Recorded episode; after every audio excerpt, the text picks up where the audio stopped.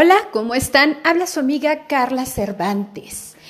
Seguimos hablando de adolescentes y vemos que aparecen unas situaciones cuando los chicos están tocando un tema y se sienten como afectados por el tema de sea aborto o sea drogas, alcohol o algo cuestión familiar.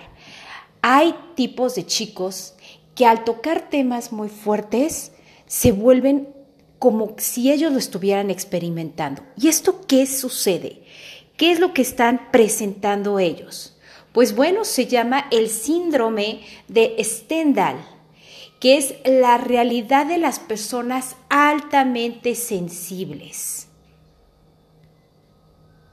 Así es, este síndrome nos indica que algunos estudios señalan que el 15 al 20% de la población comparte estos rasgos diferenciales que les hace vivir las emociones con una mayor profundidad. Estas siglas que se especifican se le llama paz. Algunos de las personas más importantes en la historia que tenían este síndrome era Albert Einstein, Nicole Kidman, Martin, Martin Luther King y bueno, ¿qué significa paz? Personas altamente sensibles. Esto nos indica que son individuos que por más características biológicas que tengan, aún en discusión, perciben la realidad tanto emocional como sensorialmente, con una intensidad superior a la media. Esto les puede hacer tanto disfrutar como sufrir más a causa de estos estímulos y situaciones que la mayoría de las personas viven con indiferencia, pero sobre todo les hace ser a menudo incomprendidos y les resulta si ellos mismos se sienten extraños que los demás y para los demás obviamente los ven un poco extraños. Esto es un don, no es una condición anormal que les haga daño. De hecho, muchas personas con este don son altamente eficaces en gerencias de ventas, de conectar con el público, de psicología social, el área corporativa, ese contacto directo con los clientes porque sienten que el producto les va a beneficiar y se encargan de compartir todo, todas las características y puntos beneficiosos del producto para hacerlo llegar a su público. Y bueno, aunque a lo largo de la historia siempre se han conocido casos de alta sensibilidad, normalmente vinculados al mundo de la cultura y las artes, con el síndrome de Stendhal como máximo paradigma. Pero a finales del siglo XX, cuando los rasgos de las personas con alta sensibilidad se estudiaron y fijaron de forma sistemática desde el campo de la psicología, lo que vieron es que lo responsable de esto fue una investigadora estadounidense, Elaina N. Aaron, autora del reconocido de los estudios en la materia como el don de la sensibilidad, las personas altamente sensibles, manual del trabajo para las personas con altamente sensibilidad o el don del amor. Este don viene desde la infancia. Pues bueno, según estos estudios, si bien el paz suele desarrollar su alta creatividad y capacidad de captar los aspectos más sutiles de su entorno, en el campo de las artes, no todos los artistas tienen esta alta sensibilidad, no todos los gerentes en ventas o los que tienen contacto con el público tienen estas capacidades. También es un rasgo no patológico que se le da entre el 15 y 20% de la población y que esto sería compartido por hasta un centenar de otras especies con un cerebro y un sistema nervioso muy desarrollado. Eso es lo que quiere decir. En la parte de la neurociencia, este síndrome o esta condición o don es porque tienen el cerebro derecho, el creativo y el hipersensible más desarrollado que el izquierdo. Entonces, ven el mundo desde otra perspectiva.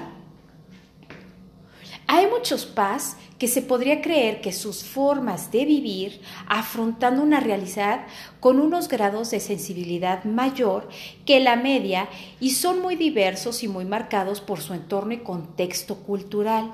Pero la ciencia no acaba de entender y de tener consenso sobre cómo detectarlos y clasificarlos. Así que hay que tener eh, el, el instinto de saber que no porque un niño diga, es que ¿por qué me hablas de la guerra si no me gusta? Y hasta llegue a llorar en un proceso de la infancia, en la primera etapa de la infancia, es porque ellos están sintiendo o tienen una capacidad de crear, su creatividad puede llegar a desarrollar esto hasta dolor en el pecho por algo que les están comentando. Gracias a la adaptación y difusión entre la comunidad científica de los principales tests para determinar si una persona es o no paz, basados en los que han publicado Aaron en los Estados Unidos, pues bueno, hay métodos reconocidos dentro de los colegios profesionistas y en los tests que nosotros manejamos en conciencia despierta que podemos detectar estas personas con esta peculiaridad. Si una persona es altamente sensible puede generar diversas disfunciones sociales y hacer que quien tenga este rasgo se sienta diferente y aislado. De ahí la importancia de identificarlo y aprender a gestionarlo con la ayuda de un profesional. Siempre que tengamos una persona que se sienta un poco diferente, que vea el eh, la situación de la vida real y que siente el dolor de los demás y que tenga la capacidad de entrar en esa mayor empatía o hipersensibilidad, es bueno detectarla.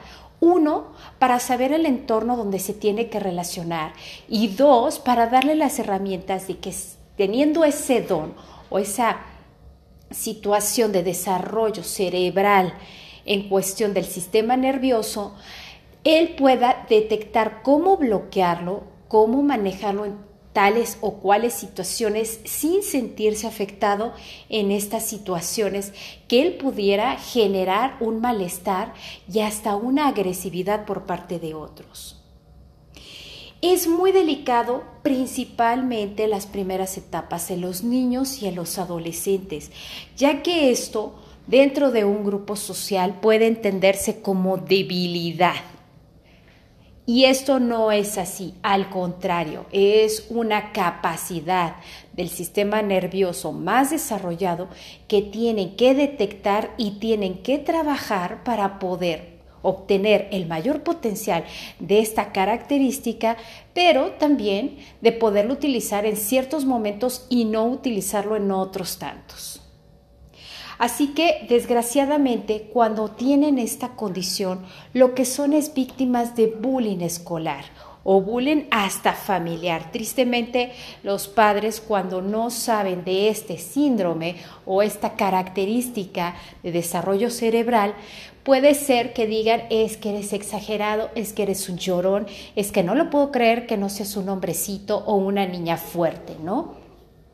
Y esto les lastima tanto la parte de identidad y desarrollo emocional y lo que es autoestima y autoconcepto, lo que tienen que hacer es detectarlo, identificarlo, ver qué grado de hipersensibilidad manejan y cómo y enseñárselos que es una cualidad que pueden desarrollar de manera favorable para su vida y poner un alto en cuestión de que alguien, sin decírselo, si no vas a decir, es que tengo síndrome de hipersensibilidad. No, no soy una persona hipersensible, sino él ya lo sabe, pero sabe hasta dónde puede poner sus límites y mentalmente y emocionalmente controlarlo para no ser afectado. Pues bueno, este punto es muy importante y yo creo que hay que tomarlo en consideración. Cada vez la psicología, la neurociencia, tenemos más estudios para poder detectar cómo pueden tener un adolescente en estos tiempos de ya tecnología, desarrollo, contacto y un poco de mayor libertad que en otros tiempos, poder ser fuertes, felices y que tengan una identidad completamente estable y que en la formación de su persona de adulto sean libres y sin ninguna etiqueta que los determine de tal o cual manera. Bueno, pues continuaremos platicando un poquito más de información. Eh, les recuerdo que escuchen mis podcasts. Tenemos el nuevo episodio 6 que está todo dedicado a los adolescentes y que seguiré dando información. Si tú, este es tu caso, si tú decías es que no en bono, no me entienden las personas, cómo no lo piensan ni lo sienten, es por esto. Tienes desarrollado tu sistema nervioso mucho más que el general. Así que date un abrazo, acéptate tal y como eres y esa gran ventaja que tienes, utilízala para tu vida, para tu bienestar y tu propio desarrollo. Eres una persona altamente fuerte. Conviértete en eso y trata de manejar lo que tú tienes a favor en tu parte cerebral. Cuídense mucho y recuerden siempre vivir con la conciencia despierta. Esta realidad es lo que tú quieres que sea. Controla tu mente, controla tus emociones, controla tus sentimientos y verás que podrás crear una gran aventura en esta vida. Un saludo, hasta luego.